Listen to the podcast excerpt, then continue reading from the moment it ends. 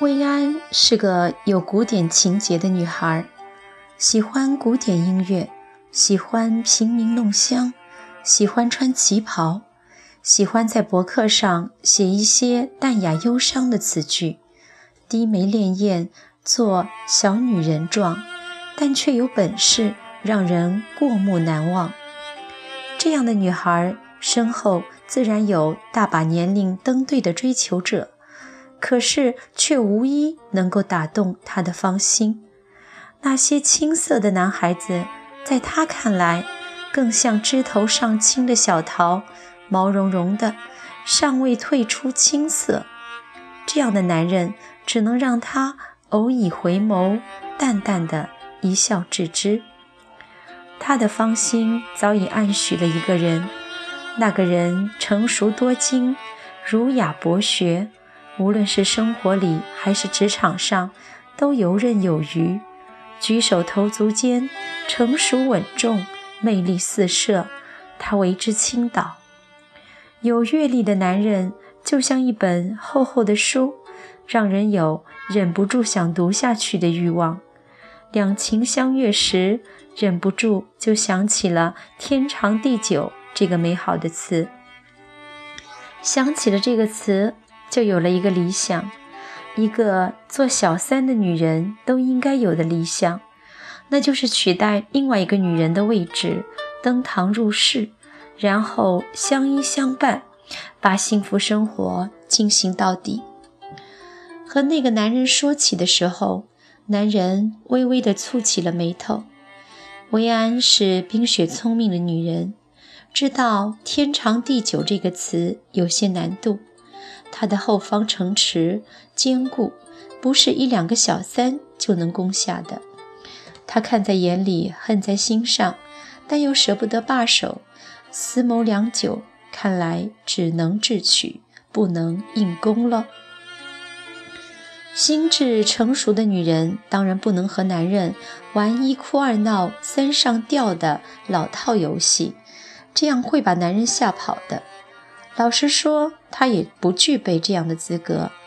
当小三就只能被动的隐忍和接受，不具备这样的基本素质，就修不成正果。他决定从另外一个女人的身上找到突破口，让她知难而退。最好是她主动放弃，不费一兵一卒，兵不血刃，成功的攻破掠地，最后。摘取胜利的果实。带着这样的理想，他主动了解那个女人，接近那个女人。那个女人面容姣好，受过良好的教育，出身世家，言谈举止优雅得体，一看就知道是个见过世面的女人。让她主动退出，肯定有难度，但是他还是自信满满的去接近她。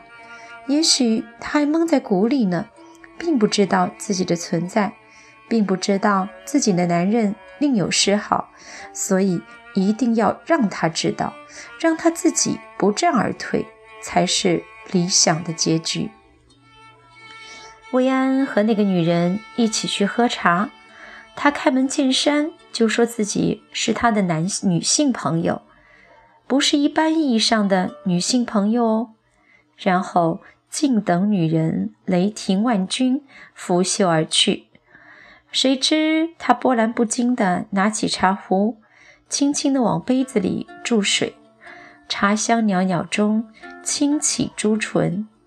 他含笑似嗔地说：“他这个人呐，还那样，喜欢怜香惜玉，走到哪儿都是女性朋友一大堆，当自己是贾宝玉呢。”第一个回合还没有拉开架势，他就尝到了败的味道，有一拳打在棉花上的感觉。一击不成，当然会生出另外一击，不达到目的，怎么会罢休呢？魏安和那个女人一起去逛街，在一家专卖店里，女人看中了一件女士的长袖衫，质地纯良，做工精细。而且是纯手工制作的，尽管如此，还是觉得昂贵的价格和那件单薄的女衫并不匹配，有点不是物有所值。如果不想烧钱，是不会选择那件衣服的。售货小姐并不热心，用轻慢的眼神打量着女人。魏安以为这回女人肯定会恼，以她的身家，别说买件小衫，就算是买套别墅，也不会眨一下眼睛。谁知她却笑了，对以貌取人的售货小姐优雅地说：“这件衣服很漂亮，但有点贵。”我回家再想想吧。他以为这个优雅的女人，即便不会和售货小姐吵架，也会失去内心的镇定和从容。不成想，什么热闹也没看到。有一次，薇安偶然听到女人和男人的对话，他画龙点睛，适可而止地提醒他说：“以后别和那个女孩接触太多了。”女人沉吟了一会儿，说：“她是个好女孩，聪明、善良、古典。如果我是个男人，可能也会喜欢那样的女孩。爱美是人的天性嘛。”他听不下去了，落荒而逃。和女人一起上街的时候，薇安故意把手机留在桌子上，然后去洗手间。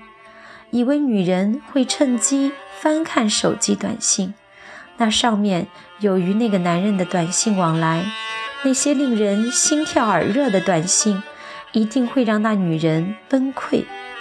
可是，那个女人从来没有动过他的手机，她的涵养，她的优雅，她的定力，别说她一个小三，就是千军万马也足以抵挡。薇安收拾东西，原来打算不费吹灰之力博得出位，化成了一场泡沫。他被一个女人的优雅所伤，带着些许的遗憾、些许的怅望和遗憾，他离开了这个城市。临走时，他给我发了一条短信：“原来优雅也可以伤人。从此后，打死。”也不再当小三了，与人与己啊。